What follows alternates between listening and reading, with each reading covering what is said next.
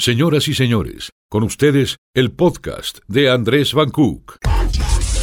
Andrés, en el Círculo Rojo.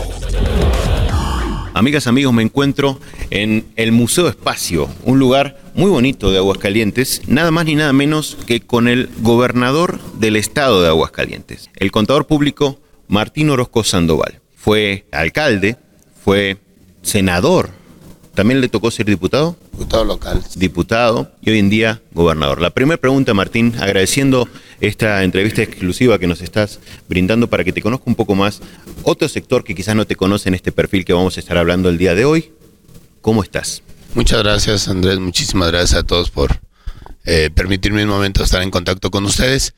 Bien, satisfecho, este, consciente de que en cada una de las responsabilidades que hemos tenido y que sobre todo la sociedad nos ha brindado, hemos dado todo lo que está a nuestro alcance, hemos vivido momentos diferentes, la alcaldía, la diputación local, el Senado, con reformas estructurales, ahora un gobierno del Estado, con un nuevo gobierno federal, con una política diferente y, y una pandemia que viene a mover el mundo. Entonces, la verdad es que hemos tenido de todo, pero sin duda con mucho ánimo de concluir esta tarea, esta responsabilidad, pero sobre todo con satisfacción de lo que se ha logrado. Gobernador, bueno, le voy a decir gobernador.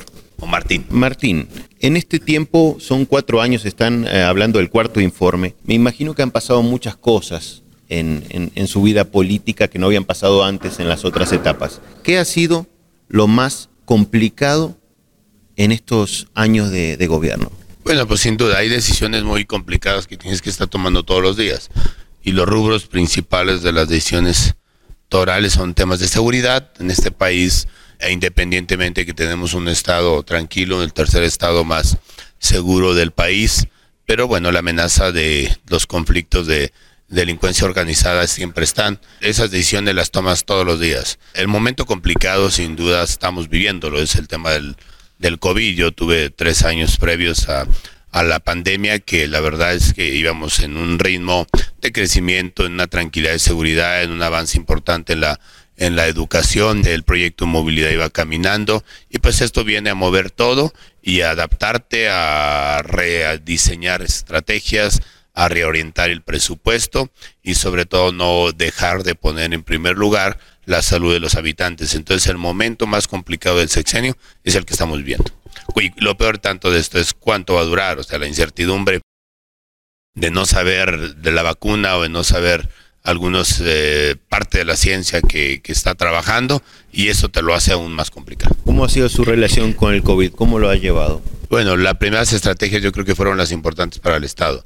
El COVID fue, nuestro punto clave fue el, la parte de mucha prueba, mucha prueba hicimos durante prácticamente de estos siete meses, los primeros cuatro meses siempre estuvimos como un estado de los que hicieran más prueba este, ahorita estamos en el tercer o cuarto estado de los que hacen más pruebas. Y esto pues para nosotros era fundamental tener un diagnóstico y un termómetro muy claro de cómo se movía en, el, en la ciudad, en los municipios del interior, en todo el estado, y nos permitía también ir midiendo la capacidad hospitalaria y poder medir también las prevenciones. O sea, también hubo apoyo al inicio de mucha sociedad que ayudaba a cuidarse y lo he dicho y lo insisto todos los días, debemos de seguir cuidándonos, aunque últimamente vemos mucho más relajada la propia sociedad parte de lo, de lo que pasó los tres años previos. Vamos a salir un poco del tema pandemia porque esto es un tema global. Muy enfocado en la movilidad, uno vio nuevos camiones, nuevos pasos a desnivel, se ha ido reestructurando esa parte o fortaleciendo a lo, a lo bien estructurado que ya estaba. Los tres anillos son como...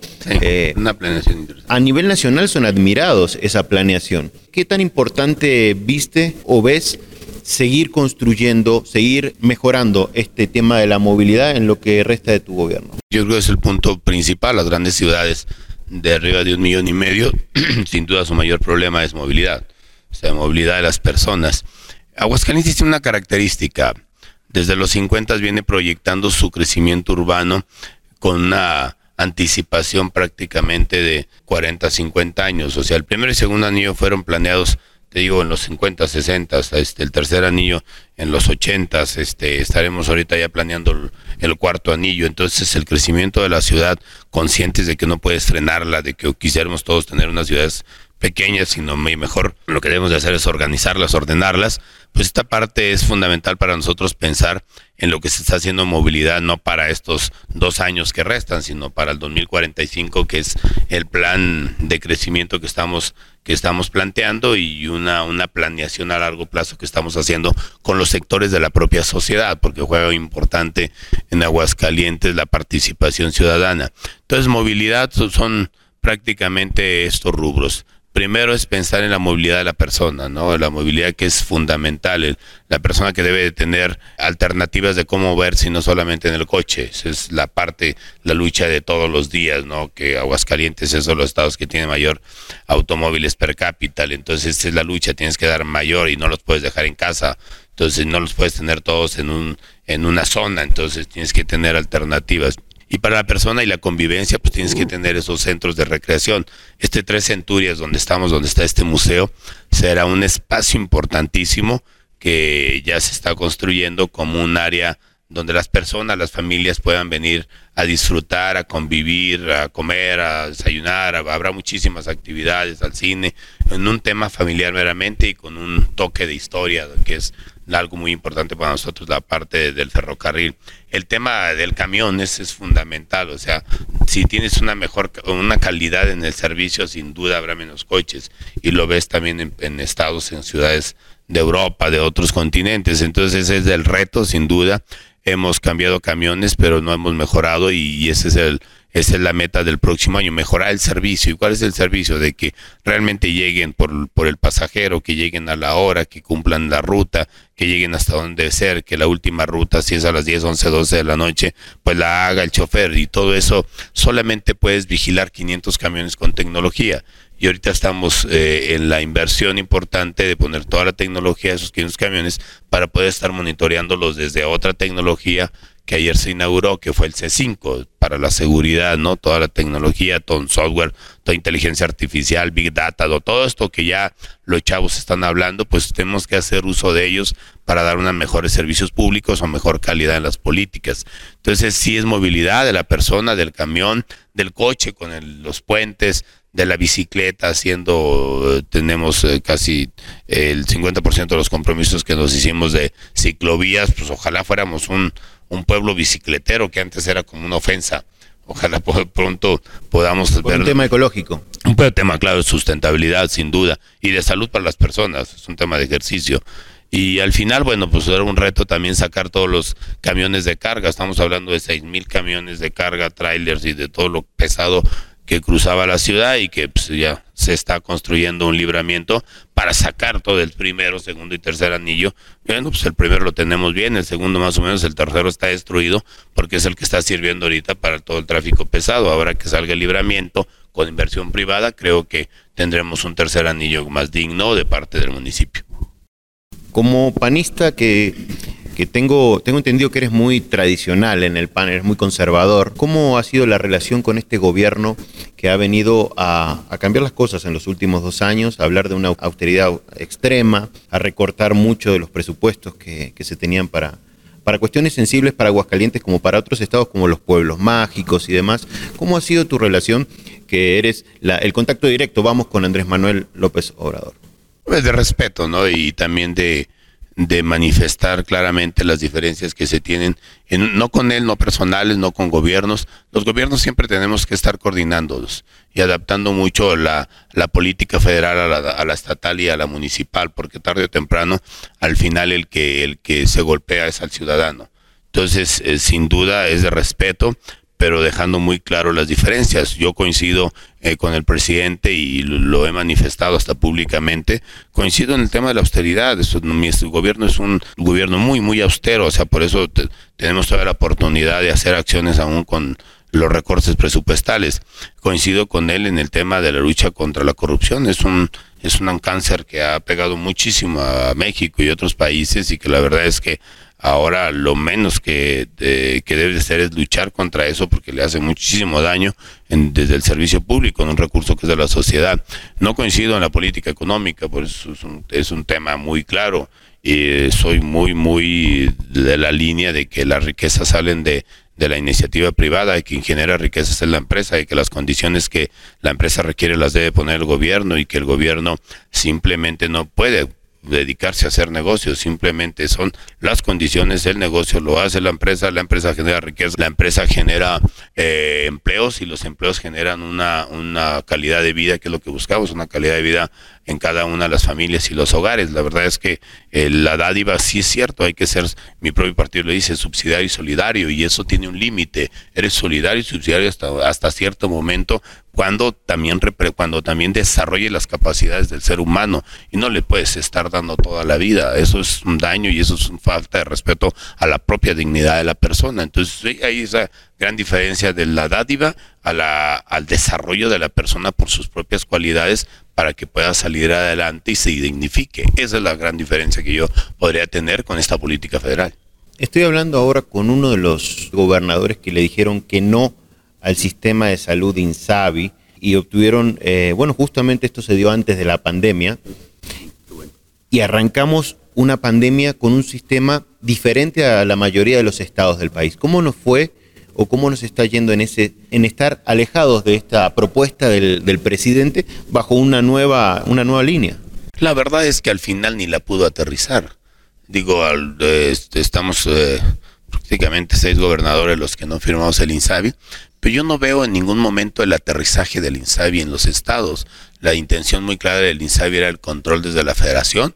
Esta es una una estrategia muy clara de debilitar el federalismo. Los estados tienen que fortalecerse, los municipios, o sea, somos, somos, tenemos un pacto y donde no puedes dejar todo desde el, desde el centro, centralizar las cosas es menor atención, menor calidad en los servicios. Entonces ese era nuestro discurso, nuestro mensaje.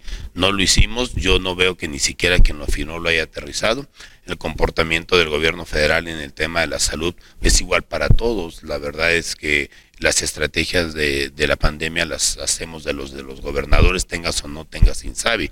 Yo espero que pronto pase esto y que luego se retome y que vean la gran diferencia entre los estados que firmamos y no firmamos por un, por un sector salud fuerte que teníamos. Aguascalientes tiene un sector salud muy fuerte y no iba a ceder a que pasara al centro. O sea, y, con todo respeto, aun cuando estamos ahorita muy bien coordinados con el IMSS y con el ISTE, pero pues con todo respeto hay un mundo de diferencia entre el Hospital del Estado del Miguel Hidalgo con una clínica del IMSS. estamos ayudándonos y todo, pero la propia sociedad prefiere atenderse en el hospital del Estado. Entonces, al momento de centralizarlo, pues sencillamente, pues iba a también caer de calidad. Entonces, creo que, que el INSABI pues todavía está en el aire y la ejecución así de la centralización de los servicios estatales, yo espero que con esta reacción y con esta experiencia del gobierno federal en el manejo de la pandemia, o sea, se eche para atrás la idea de centralizarlos aún con aquellos estados que ya hayan firmado. Martín, hombre de familia, siendo gobernador, es una duda que tengo en lo personal, siendo gobernador, ¿se le puede dedicar tiempo a, convivir en familia? Muy poca, la verdad sí es uno de los sectores que más se sacrifican. El, el, tema principal es hablarlo con ellos antes de iniciar cualquier proyecto político tan absorbente como este, ¿no? Eh, y la comprensión de ellos la tienes que estar buscando todos los días. Y los pocos espacios, yo tengo mi espacio que es sábado en la tarde, domingo, todo el domingo, que es exclusivamente de familia, pues entre semana es incierto, ¿no? Tratar de, de ir a comer todavía en la provincia, vamos a comer a casa, o sea, el, mediodía, entonces de tratar de ir a comer los más días posibles, en la mañana es una regla también, pues llevar los niños chiquitos a, a la escuela cuando, cuando teníamos presenciales y pues algunos puntos que tienes que estar manteniendo para, para que esa llama y esa comprensión, sobre todo la, la parte de la generosidad de la esposa y la comprensión de los niños es fundamental en un, en un puesto tan absorbente y tan criticado. La verdad es que no es solamente la ausencia, sino también todos los comentarios y a lo que tienes que estar expuesto por ser servidor público. Justamente de eso quería platicar, porque sí, uno percibe muchos ataques, pero a veces uno no piensa qué hay detrás en la familia o cómo lo percibe, porque cualquiera de los que estamos expuestos ante un, un micrófono, una cámara, y recibimos una crítica, a veces ya dentro de puertas duele o, afecta. Tú lo has llevado, bueno, has sabido llevarlo entonces este asunto. La verdad es que, que el tema de estar platicando con la familia, yo creo que el diálogo y la, las pláticas te pueden salvar de muchísimas cosas. Entonces el platicarlo, yo tengo mis, mis, problemas también en temas mediáticos y la verdad es que es también por congruencia, por porque porque creo que las cosas también deben irse corrigiendo en todos los sectores. Entonces sí, lo he platicado, lo hemos llevado y puede tener su efecto. Hay veces que no te das cuenta en el momento el efecto que pueda tener en algún integrante de la familia, ¿no? Incluso en el primer círculo o en otro círculo eh, posterior. Pueden tener su efecto, crees que van las cosas bien, no te das cuenta hasta posteriormente que surgen y que pues tendrás que atenderlas, pero sí hay un costo y un costo muy importante el que he tratado de que sea el menor posible. ¿Cómo se llaman tus hijos? Mi esposa se llama Yolanda, tengo una niña Alejandra de 25 años, un niño Eduardo de 23 y dos niños chiquitos, Daniel de 9 y Mauricio de 7. Esta es tu cámara, te voy a pedir nada más que me hagas el favor de mandarles un pequeño mensaje como cápsula del tiempo, para que con el tiempo ellos vean, tus hijos de todas las edades ya van a ser grandes, y quiero escuchar a su papá gobernador diciéndoles por qué muchas veces no le puede dedicar el tiempo, o lo que usted quiera. Esa es su cámara. Sí, sí, simplemente es decirles, comparto el tiempo de ellos con una responsabilidad, porque al final lo que decida en esta responsabilidad en estos seis años, sé que va a tener un, un efecto directo en un futuro para ellos mismos. Entonces es compartir ese tiempo en el trabajo, pensando también a ellos y ser generosos, porque todos tenemos que pensar en el prójimo. Yo pienso en mis hijos como primera instancia, pero el hecho de pensar también en el prójimo es importante para mí y para ellos. Estoy convencido de eso. ¿Qué te hubiese gustado o qué te gustaría que algún periodista te pregunte que yo no te pregunté en esta entrevista? Así como no, este, el, cómo, el cómo se puede sentir un servidor público cuando comentas algo que no es cierto. Digo, lo que quisiera es que el, el propio este reportero, entrevistador, conductor, diga, a ver, o sea, ¿por qué no preguntas? O sea, y la verdad es, es eh, dañar, o sea, o generar cierta incertidumbre en el Estado por simplemente dar nota. Yo creo que hay una gran responsabilidad. Tener un micrófono, tener una pluma, es una gran responsabilidad.